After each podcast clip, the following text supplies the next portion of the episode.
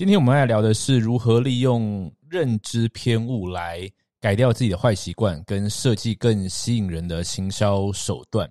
那我会等下会先介绍一下什么是认知偏误，然后介绍几个不同的认知偏误，然后就切入今天的主题，叫做 reward and punishment，就是奖励惩罚认知偏误。接着呢，我们就会讲一下说这个偏误呢如何影响了我们的生活，然后我们要怎么样去反向思考，去设计出一些好的策略。现在现在正是点点点转时刻。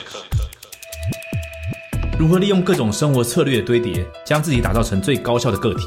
如何能够自由支配自己的时间，做喜欢的事，同时赚到更多的钱？如何利用一只手机、一台电脑，在网上建立自己的事业，创造多重现金流收入？这些重要而且有趣的问题，我们将在这个节目一起找到答案。我们的目标是利用最扎实的技术、策略、信任系统，完成这些目标，活出生命的最大潜力。我是 Ryan，欢迎来到艺人公司实战手册。今天是第五十九集，我们来看一下认知偏误。呃，什么是认知偏误呢？简单来讲呢，你可以把它想象成一个大脑的捷径，就是我们在生活当中会面对到各式各样的资讯，要做出各式各样的判断嘛，哈。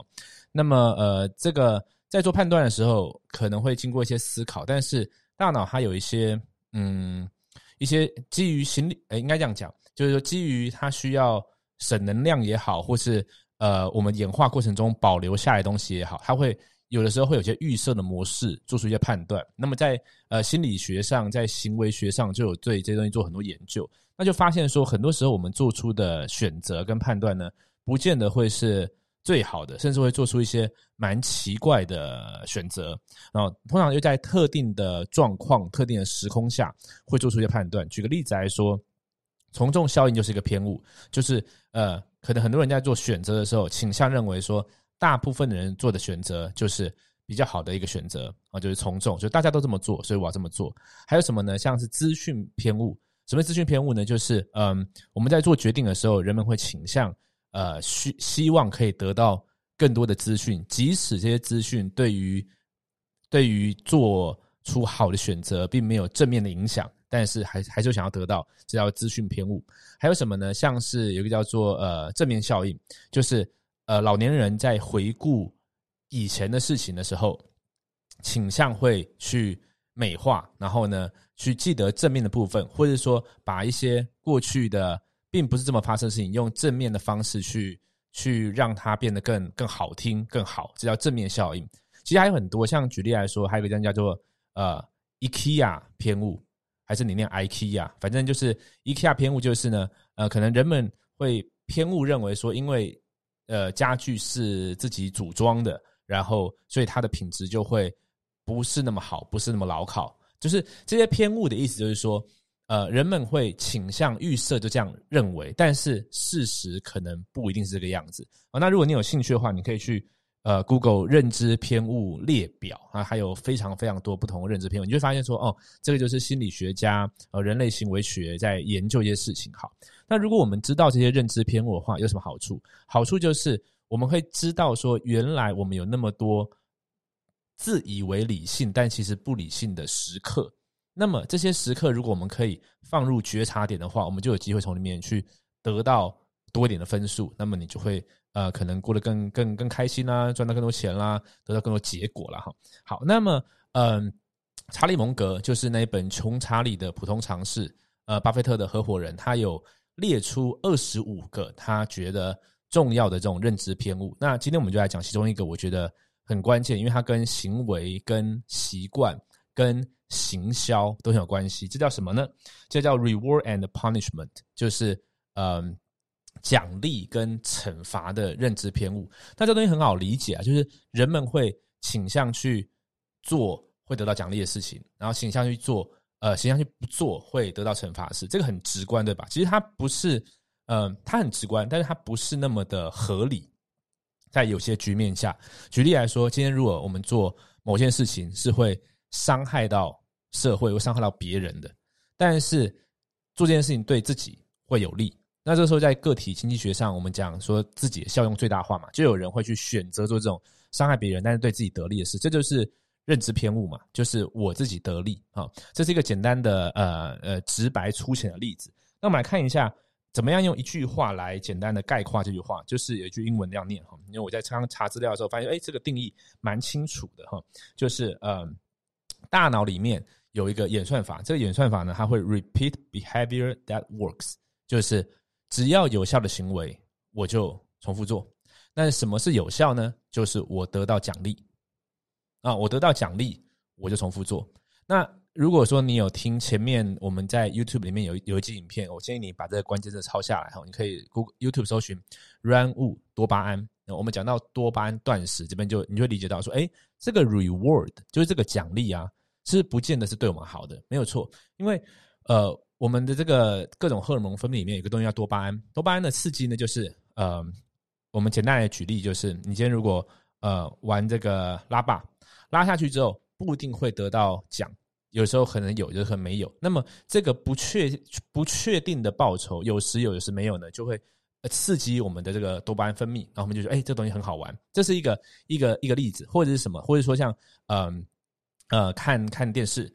或者吃垃圾食物，当你做这个行为的时候，你就满足我们我们讲说大脑就是一个简单的拿分机器嘛，你就拿到一分，拿到一分，拿到一分。那么大脑其实没有在判断说这个东西对你长足长远而言对生命是不是带来正面的影响，我只管拿分。那我只管拿分的情况下呢，就会假设我一天要拿一百分，拿拿拿拿拿拿完了，我就不拿了，所以我们就可能会做了很多不重要的事情，然后相对最重要的事情就。拖延，这叫拖延症，所以它其实概念上是一样，在讲这个认知偏误。那刚刚讲那个拉霸例子是在讲说一个呃，跟又还又加上一个不确定性之后呢，让你变得更容易着迷着迷的事情，因为它有的时候会有会有奖励，而且奖励是不确定性的哈。这个就是心理学家也研究过了，就是奖励会加强行为，但是不确定性的奖励它会更加强行为啊，你就会发了疯似的去去做这个事。呃，另外一个类似的例子就是滑手机，滑滑手机跟拉霸一样。好，那这件事情对我们造成什么影响？我们来看一下哈，几个东西。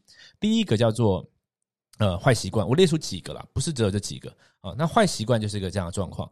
你说这个 reward punish punishment 这 bias 它发生什么事情？发生的事情就是有些习惯是不好的，但是你做的时候会得到奖励啊。举例来说，呃，抽烟、喝酒、赌博这类型的事情，你做的时候你得到快乐。有的时候还得到金钱上的报酬，那么你就大脑很简单嘛，哦，有报酬是重复做，但是这个东西呃对你是不好的。当然，这个好或不好又基于一个人的他对于生命的理解哦价值观的什么不一样哈。但是我们就先讲大概普世价值的不好好了哈，对健康不好啦，或者说有伤害到别人啦，这是不好的事情。那么如果我们呃。大脑用那么简单的演算法去做的话呢，你的坏习惯就会越来越、越来越牢固啊！它的大脑里面的回路越来越、越来越粗、越来越牢固，你就越来越无法去改掉。所以说，这个认知偏误呢，造成这件事情。还有什么东西呢？我们再举例来说，想到呃，你去工作就能赚钱啊，那钱呢就是这个 reward。所以说，大脑就哎很不错，我只要这个时间出现在这个地方做这件事情，就可以赚到钱。那我就反复做这件事情喽。但是这不见得是好的，也就是说，你短暂来说你得到了报酬，但是长远而言，或许你有你你有可能呃失去了更好的机会，因为你觉得说呃这样子我就可以得到得到钱了，我就不要去冒险啊，或者是呃这个失去去追求呃更多人生意义的一些选择性啊。举例来说，你对于呃音乐对于艺术是很有渴望的。你有机会在这条路上去走出，呃，走出你的路，嗯，去可以去创作出很棒的作品，然后让你的生命更快乐。但是为了金钱，我们就是去做了我们不是那么喜欢的事情，那纯粹就是一个呃奖励的偏误啊，这也是一个。另外还有什么呢？还有就是像我们手机里面各式各样的 App，你知道吗？这个 App 呢背后啊，这个大公司。他们都用高薪请了各种呢，对这种心理学啦，人呃，像举例来说，我昨天听到一个，像 Facebook 好了，我们不是有那个有人回应你啊，或是有人给你按赞的时候，上面会亮吗？会有红色，然后有数字，对不对？哈，那么最早最早的时候呢，刚开始第一个版本出来的时候呢，那个不是红色的，因为他们 Facebook 是以蓝色做基调嘛，哈，所以呢，他就说最早的时候其实它是呃。比较浅蓝色，就是不一样的颜色。但是呢，他们聘请了很多的这个行为学家嘛，他们的目的是什么？对于这些软体公司，它的目标就是希望使用者更爱用这个你的软体啊，更爱用他们呃更长时间黏在这个软体上面，那么它这个 app 就越成功嘛。所以呢，他们聘请的这些高薪聘请这些很会是很懂人类心理的人呢，就说哦，那你这个东西要改成红色啊，那一改红色之后呢，得利的是谁？得利的就是这一些呃设计 app 的人。哦，这个用户用了更久了，但是你得利了吗？不一定。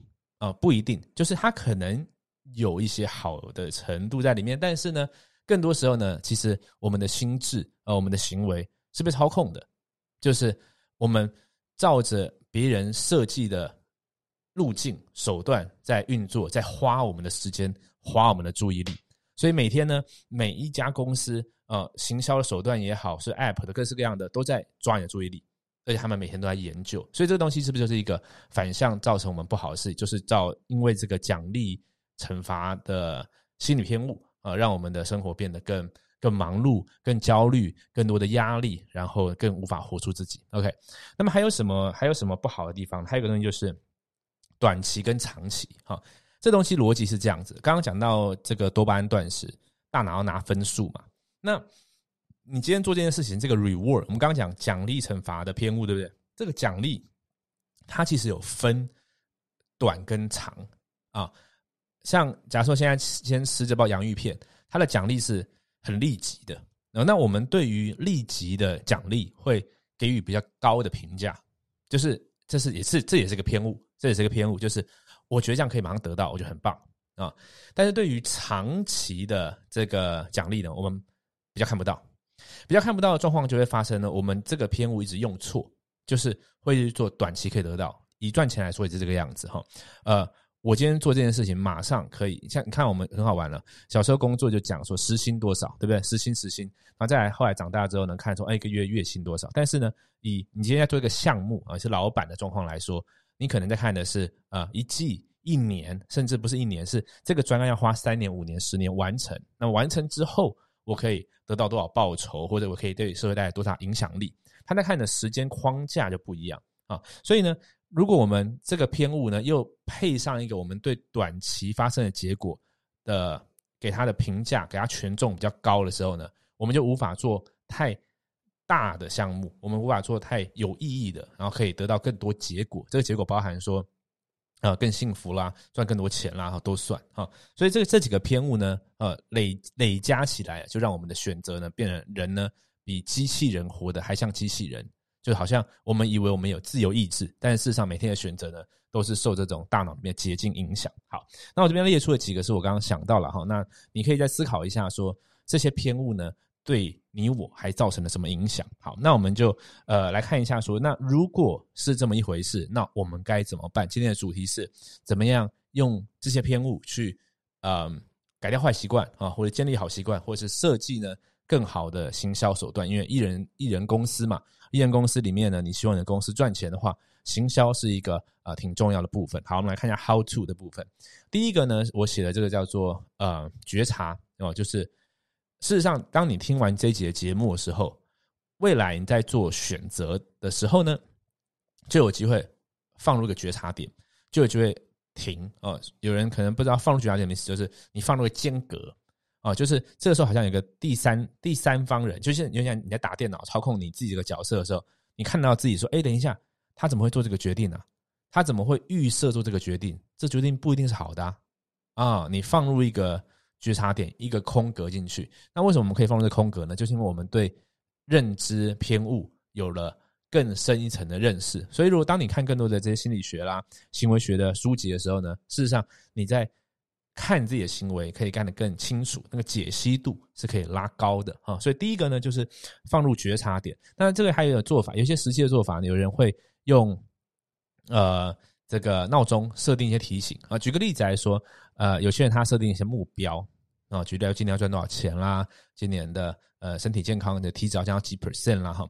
好，那他就设定一天呢，设定几次闹钟，然后闹钟响的时候呢，他要做一件事情，就打开手机，然后呢，打开他有写目标的这个这个笔记本啊，然后呢就就看一遍。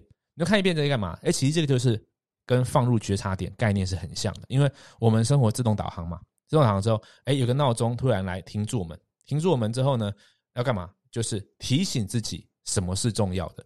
你说这个东西有没有改变那个那个偏误？其实有哦，因为本来你会做短期利益的事情，可是你看到说哦不对，今年的目标是这个，这三年我最对我来说最重要的是这个，就来说你要呃买一个东西呃，你可能在财务上面一直不是管理的很好，但是呢，你定了目标说你要呃随便讲买个买个房子好了，OK，那么你不断提醒自己的时候，你就会开始塑造你，你会改变你这个人。哦，有本书叫做。呃，改造生命的自我形象整容术啊，就是你是可以去改变自己的，你可以塑造自己的，但是你要放入觉察点，你要给他失控。OK，好，这是第一个。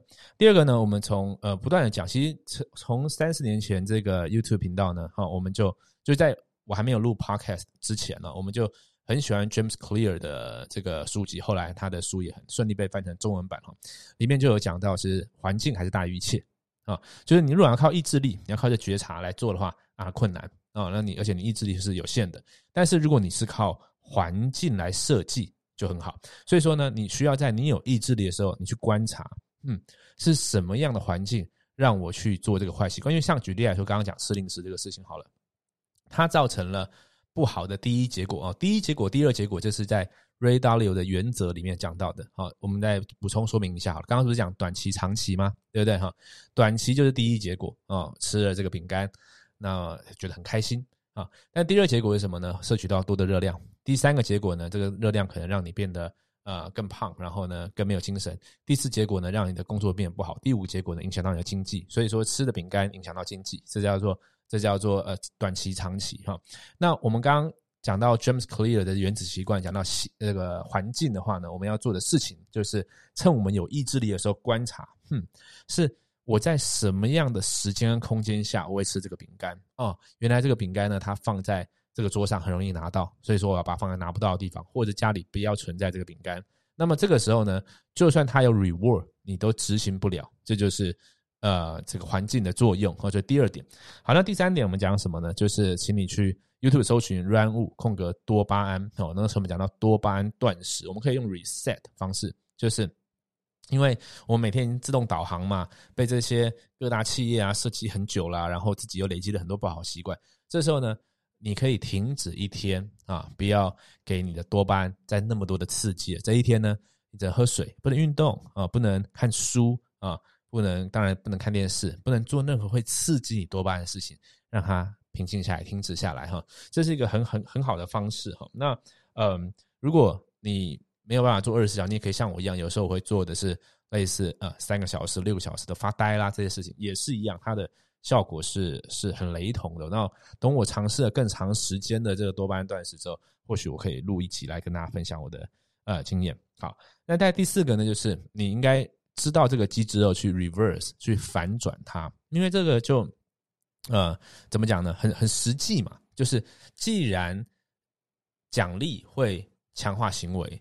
而它强化行为好或坏都它无差无差的话，那我们就让它变成好，对不对？所以在上一集我们讲五万一千个想法跟一百次挑战里面，我们就说一件事情：假设你今天要录一百个 podcast，你就把它放个时空，就是早上起来念完书之后，你没有录这个 podcast，你就不能喝这个拿铁啊。那录完之后，你就可以喝这个拿铁，它就是一个奖励啊。这种小小 reward 都会去强化。这个行为，像我有个朋友，他就是这样做，他就是呃，他想要锻炼他的心肺变得更好嘛，然后他就骑在家里骑这个飞轮，他说，哎，他就用这个呃原子习惯的方法，就是他追剧，他给自己一个一个规则，就是只有在飞轮上骑车的时候可以看这个剧，所以在其他的时空下他是不能看这个剧的。那他要严格 follow 这个 rule，就是我只要要看这个剧，我就要骑车，所以他很想继续看下去，那个剧设计的很精彩嘛。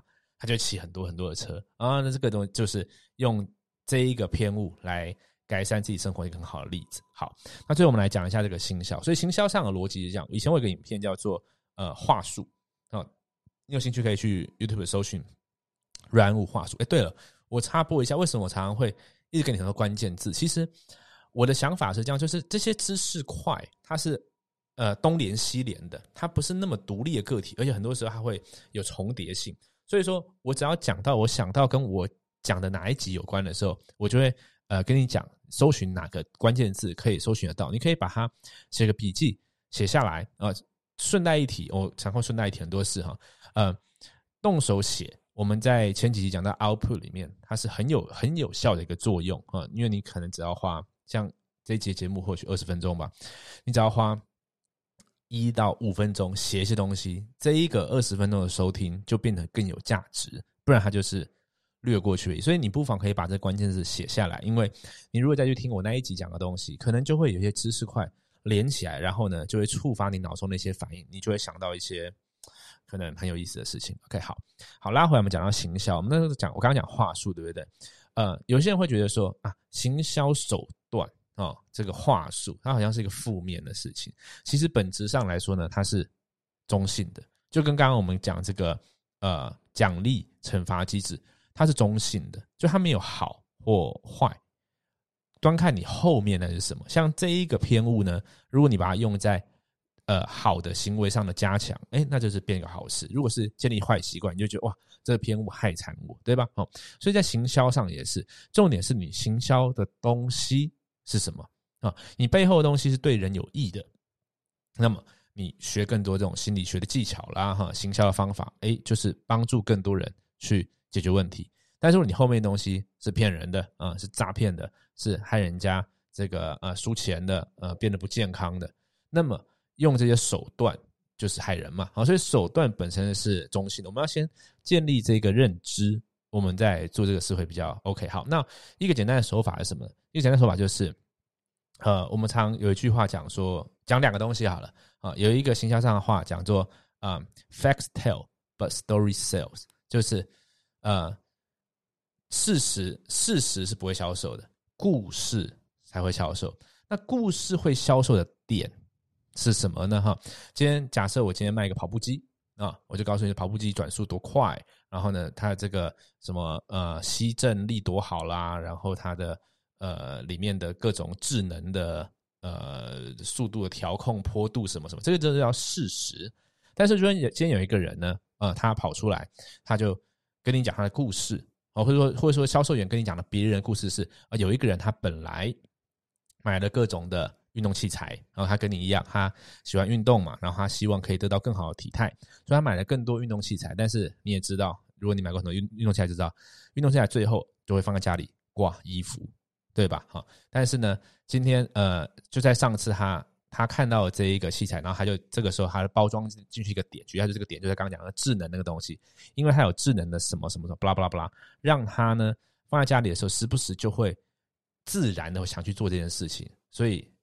这台机器啊，是他所有买过的机器当中唯一一台啊，没有变成呃呃晒衣杆的一个运动器材。而且呢，他因为买了这器材到现在三年了，到现在每天都还是会使用。而且呃，从他买到现在，他的体脂降了多少，诸如此类的。OK，这个故事，这个故事呢，可能就会影响这个消费者。好，那为什么这个故事会影响这个消费者呢？它就跟呃两个东西有关系，一个东西就是。我们在卖的东西是结果，而不是事实啊。最经典的话，最经典的话就是，呃，人们买电钻是想要买一个墙壁上的洞，而不是想要买一个电钻。但是事实上，在更往后推，人们也不是想那个洞，他为什么要那个洞？因为他想要挂某个画。他为什么要那个画？因为他想要家里有更有艺术气息。所以说，原来呃，买这个砖子是为了。艺术气息，那么你要销售的东西就是艺术气息。好，那你要销售的东西艺术气息的时候，你如果直接说他已经他，你直接说就已经比讲事实更好了。但是呢，更好的东西是故事，原因是因为你希望他直接在还没经历过这件事情的时候，在脑中先经历一次。那么这时候情绪就会影响决定，人们的这个行为呢是有情绪决定，然后用逻辑佐证，所以他会判断判断之后，他会觉得说，嗯啊，这个。这个智能这个东西很不错，我要买。他以为是用智，他以为他最后是智能，因为这个我捏造的了哈。这个一个这个智能跑步模式而买，但是事实上还是情绪上听他们的故事的时候，他感觉上，哼，我也可以呃变好啊。这个情绪去驱动他。好，那这个我们刚刚讲什么关系呢？关系就是啊，我们要练习在设计你的销售讯息的时候啊，记更记得的放入的是到那到底潜在受众我的顾客他要的最终结果是什么，并且把这个结果呢不断的放入行销讯息中，而不是放入各式各样的理论、各式各样的事实。啊，或是各式各样哦，我觉得你相信我啊，这东西就不是，因为呢，他最后要的是那个奖惩嘛，对不对？他要那个奖 reward。那这个 reward 在还没有在他发生在他身上的时候呢，你要借由说明一个故事啊，让他去呃采取行动去购买啊。所以这是我们在行销上面呢，可以去应用这个认知偏误的地方。OK，好，那么呃，事实上，查理蒙格介绍这二十五个认知偏误呢。还有非常非常多有意思、有意思的地方哈，我觉得如果你有兴趣的话，不妨在 Google 搜寻“认知偏误列表”可以看一下，然后也推荐你去看《穷查理的普通常识》这本书哦，我相信你会有更多的收获。那今天我们到这边，我们下一集见，拜拜。如果你对于影片或是音频节目创作有兴趣，但是你不确定要怎么拟稿、怎么下标、怎么剪辑，才能做出好的作品，发挥出最大的效果，我有一个迷你课程，或许可以帮助到你。在 VMF 影片行销方程式两个小时的课程当中，我会与你分享我是如何设计并且创造出有效果的内容。现在只要不到台币三百块，你就能够学习到这所有的课程。马上到 run 五点 TV 斜线 vmf，ryanwu 点 TV 斜线 VMF，你就能够立即学习所有的内容。希望这能够帮助你创作出越来越多优质内容。祝你一切顺利。